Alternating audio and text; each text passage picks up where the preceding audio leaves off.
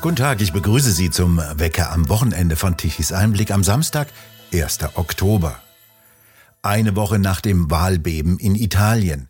Wer nur die deutschen Medien konsumierte, konnte den Eindruck gewinnen, jetzt marschieren Schwarzhemden, faschistische Truppen auf Rom zu und kapern die Hauptstadt. Schnappatmung an Schreibtischen in deutschen Redaktionsstuben. Jetzt auch in Italien eine konservative Regierung wie in Schweden. Zeit für einen genaueren, weniger verkrampften Blick. Wie sieht die Realität in Italien nach der ersten Woche nach den Wahlen aus? Das fragen wir Marco Galina, unseren Italien-Korrespondenten. Ja, guten Morgen, Herr Douglas. Also, man sollte sich vielleicht in Erinnerung rufen, wie die Wahl selbst abgelaufen ist. Das, wie es bei uns abgelaufen ist, habe ich mir sagen lassen, ist auch anders so gewesen. Äh, Im Gegensatz zu dem, was kolportiert wird, ist eben dieser ideologische Graben nicht so tief, wie es den Anschein hat oder der Anschein gemacht werden soll.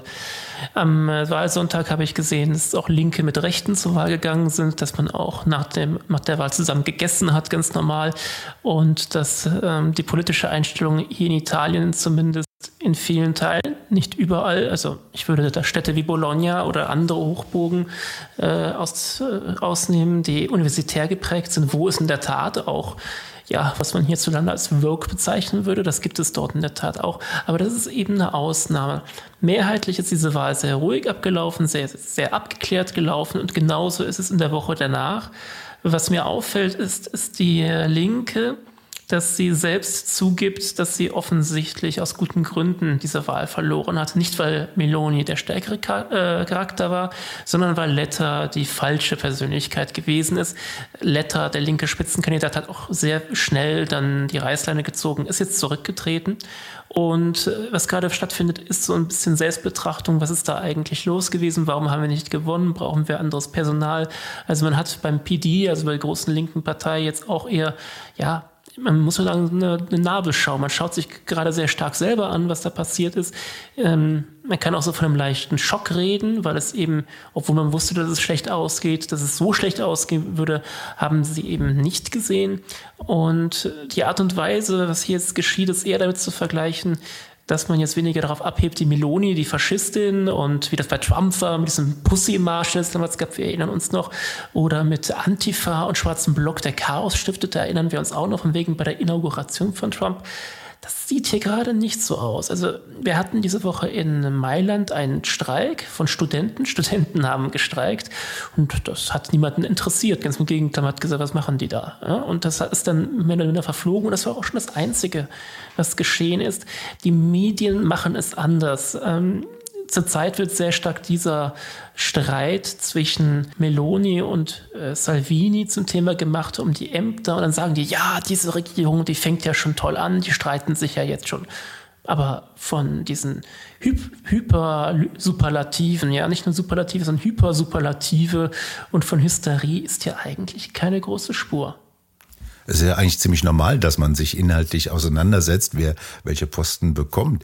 Wie verlief denn die Woche für Giorgia Meloni? Ja, wie gerade erwähnt, da ähm, ist Folgendes passiert. Also Meloni selbst, das fällt schon auf, schon am Tag danach, ich hatte das auch schon damals gesagt, dass Meloni sich sehr viel Zeit gelassen hat nach der Wahl in Erscheinung zu treten. Und die Tage danach hat sie sich sehr bedeckt gehalten. Also sie war sehr wenig in der Öffentlichkeit zu sehen. Es gab sehr viele Hinterzimmergespräche, darunter auch ein einstündiges Gespräch mit Salvini. Und das dominierte in der Tat äh, ein bisschen gerade die Medienlandschaft. Nicht so sehr, dass die äh, Faschisten jetzt wieder auf Rom marschieren, sondern die Beute, die jetzt gemacht worden ist und der Streit darum, weil jetzt brechen doch die Konflikte auf, die man in der Wahl taktisch gesehen sehr klug zurückgesteckt hat. Aber jetzt ist eben die Frage, wer bekommt was? Und ähm, das, äh, ja, das muss man schon sagen, ist die erste Bewährungsprobe für diese Regierung. Denn äh, Salvini soll offensichtlich nicht das Innenministerium bekommen, was ja doch sein ja, Hauptministerium ist, das ist das Salvini-Ministerium. Ne? Im Innenministerium kann er dann wieder die, die Häfen schließen, kann wieder äh, hier den Sicherheitsmann spielen und kann sich profilieren. Wenn er das nicht bekommt, muss man sagen, ist Salvini politisch angezählt. Und einige sagen, das ist schon der Machtinstinkt von Meloni, dass sie offensichtlich den Salvini jetzt schon ausschalten will, um auch in Zukunft keine interne Konkurrenz im rechten Lager zu haben. Das ist das Narrativ, das wir in den Mitte-Links-Zeitungen verstärkt lesen. Auf der rechten Seite hält man sich ein bisschen zurück, sagt, ja, im Grunde ist da noch nichts los und die verhalten sich ruhig. Meine persönliche Einschätzung ist, da ist durchaus was im Busch. Und ich hatte es schon mal erwähnt, viel Erfolg dieser Regierung wird davon abhängen, ob sie einsieht, dass man eine Regierung des gemeinsamen Centrodestra, also der gemeinsamen Mitte-Rechtsparteien macht, und, äh, oder ob man eben sagt, Meloni ist jetzt die starke Frau und die will jetzt alles durchsetzen. Wenn letzteres der Fall ist, ist diese Regierung in der Tat auf einem etwas gefährlicheren Fahrwasser unterwegs. Können Sie denn schon etwas spekulieren, was sich an der italienischen Politik künftig ändern wird? Ich würde in der Tat so weit spekulieren, dass wir auf ein, zwei Jahre eine stabile Regierung haben. Das hängt aber jetzt davon ab, was jetzt geschieht. Sollte zum Beispiel äh, Meloni denken, sie könne den Salvini vor Kopf stoßen, dann ist das eine Hypothek für die gesamte Regierung und die Lega wird sich irgendwann dafür rächen. Das äh, ist schon mal jetzt zu sehen. Ähm, deswegen, jetzt werden so ein bisschen ja, die Gleise gestellt, die Weichen gestellt, wie das ablaufen wird. Ich äh, habe die Befürchtung, dass es vielleicht dazu kommen könnte, dass Meloni nicht einsieht, dass sie sich mit anderen die Macht teilen muss. Und das wäre in der Tat eine Neuheit, denn hier in Italien ist es so, wir haben hier niemals so eine große Partei wie die CDU gehabt. Die, auch die Christdemokraten in der Nachkriegszeit äh, waren niemals stark genug, um als eine Partei mit einem kleinen Anhängsel, ne, das war bei uns CDU und FDP oder SPD und FDP, ähm, das ist in Italien nicht so gewesen. Man hat immer mehrere Parteien. Es waren ein Vier-Parteien- oder Fünf-Parteien-System zugleich. Und ich rede hier nicht vom Gesamtsystem, sondern Koalition. Also da waren vier bis fünf Parteien in der Nachkriegszeit, die zusammengekommen sind. Und das ist bis heute auch so, dass Koalitionen ganz normal aus drei Parteien bestehen. Und Meloni scheint da doch den Akzent zu setzen, dass sie jetzt da jetzt sehr stark äh, ja, einen kommandierenden Ton annimmt. Jetzt könnten die bösen Zungen sagen, ja klar, die alte Faschistin zeigt jetzt endlich, wer sie ist. Aber was ihr wohl vorschwebt, ist damit eben die Weichen zu stellen für diese kommende Reform, die eben ein semipräsidentiales System vorsieht wie in Frankreich. Und da will sie jetzt wahrscheinlich schon so einen gewissen politischen Stil zeigen, dass sie sagt, nee, hier geht es lang, was in der italienischen Politik durchaus tödlich sein kann. In Frankreich sehen wir den bemerkenswerten Wandel, dass das starke Präsidialamt äh, arg zerrupft wird. Macron ist ja jetzt in der für ihn unangenehmen Lage, sich jeweils Mehrheiten suchen zu müssen. Er ist also nicht mehr die ganz starke Figur. Wie kann der denn eigentlich Vorbild für Italien, für eine Giorgia Meloni sein? Giorgia Meloni sieht ja eher auf de Gaulle und die Einführung des Systems. Und man muss ja sagen, das Problem des französischen Systems zurzeit ist ja die Parlamentszusammensetzung, dass die ungerade ist. Ungerade heißt, man hat ein äh, direkt gewähltes Staatsoberhaupt, das einer anderen Partei angehört als die Mehrheitspartei. Man hat keine Mehrheit im Parlament. Ähm, das ist hier in Italien mit dem jetzigen Wahlsystem so nicht möglich, weil das hat man gesehen, dieses sogenannte Rosatellum ähm, gibt eine Prämie aus für die äh, stärkste Partei. Es sage ich jetzt so, das Prämie ist eigentlich ungenau. Es ist so, dass wenn eine Partei ein Wahlbündnis in einem Wahlkreis die Mehrheit gewinnt, dann bekommt sie quasi den Kandidaten und die proportionalen Sitze. Das führt dazu, dass eine Partei, die sehr stark ist, meistens auch die ganzen Wahlkreise gewinnt. So dass hier in Deutschland sehr stark mit der Erststimme war, dass dann die CDU die Überhangsmandate hat. So können wir das ein bisschen vergleichen, auch wenn es nicht richtig ist. Und äh, dieses System gibt es in Frankreich nicht in der Art. Ähm, Franzosen haben ein anderes Parlamentssystem, deswegen ist es schwer zu vergleichen. Und ich muss auch ganz ehrlich sagen, ich bin mir nicht sicher, wie lange man mit diesem Wahlrecht noch weitergehen wird, denn dieses Rosatellum, äh, mit dem man gewonnen hat bei den Fratelli, war eigentlich ein Wahlrecht, das die Fratelli gar nicht gut finden. Die haben das damals blockiert. Es waren ausgerechnet die Linksparteien, die mit diesem Wahlsystem verloren haben, die es eingeführt haben. Also wir könnten auch noch sehen, dass dort äh, eine Wahlrechtsreform auch noch eintritt, sollte es eine Mehrheit geben. Schauen wir noch etwas auf Europa.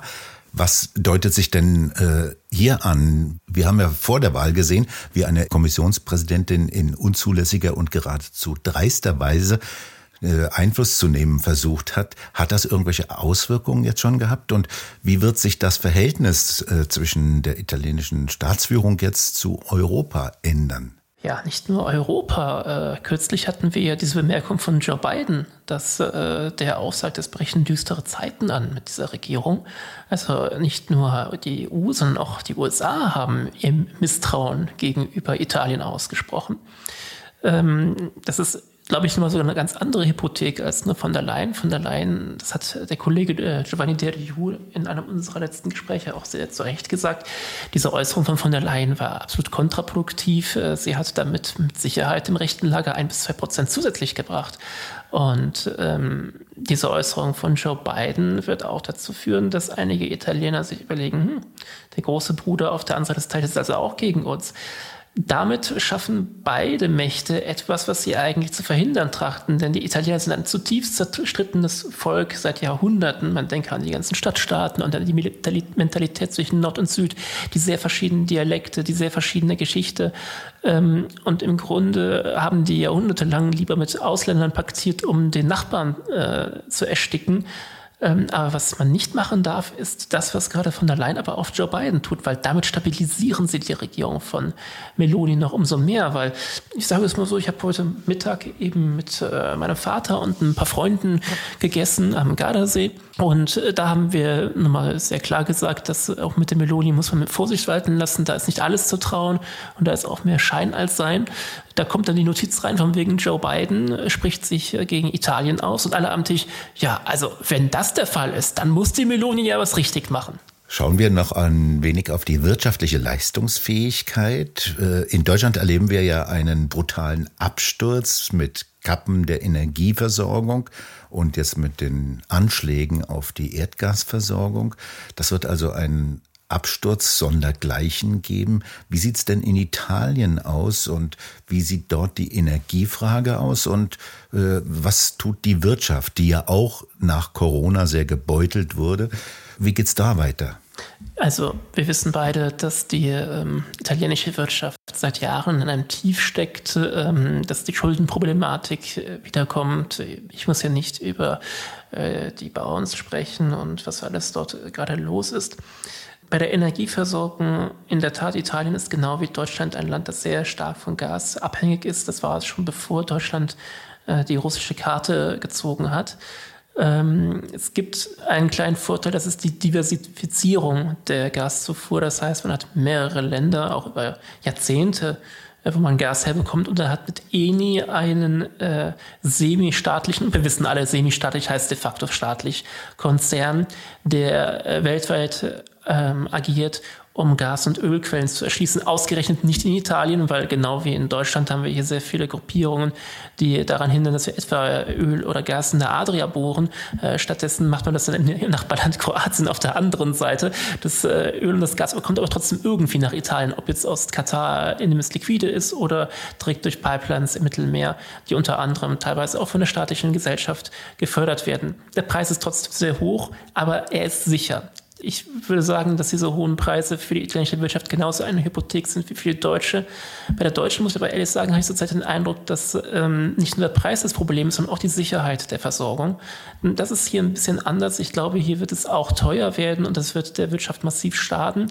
Aber ich glaube in der Tat, dass aufgrund der von mir genannten Faktoren, selbst bei einem sehr hohen Preis, nicht etwa die Sorge eines Blackouts besteht oder dergleichen. Also ich muss ehrlich sagen, ich bin jetzt seit zwei Wochen hier unten, bin ein bisschen rumgefahren äh, fahre jetzt runter nach Rom auch nochmal, um mir alles anzuschauen. Ich habe bisher nirgendwo in den Nachrichten gehört, ähm, Blackout-Gefahr, habe nirgendwo gehört, man soll jetzt weniger duschen oder Waschlappen verwenden oder sonstige Dinge, die man in Deutschland so hört. Das ist hier nicht der Fall. Die Leute haben Angst vor hohen Preisen, sie haben Angst davor, dass die Industrie vor die Hunde geht und ein wichtiger Faktor, man hat Angst um Deutschland. Nämlich wenn Deutschland fällt, fällt Italien auch. Marco Galina, vielen Dank für das Gespräch und bei Ihnen bedanken wir uns fürs Zuhören. Schön wäre es, wenn Sie uns weiterempfehlen. Weitere aktuelle Nachrichten lesen Sie regelmäßig auf der Webseite tichiseinblick.de und wir hören uns morgen wieder, wenn Sie mögen.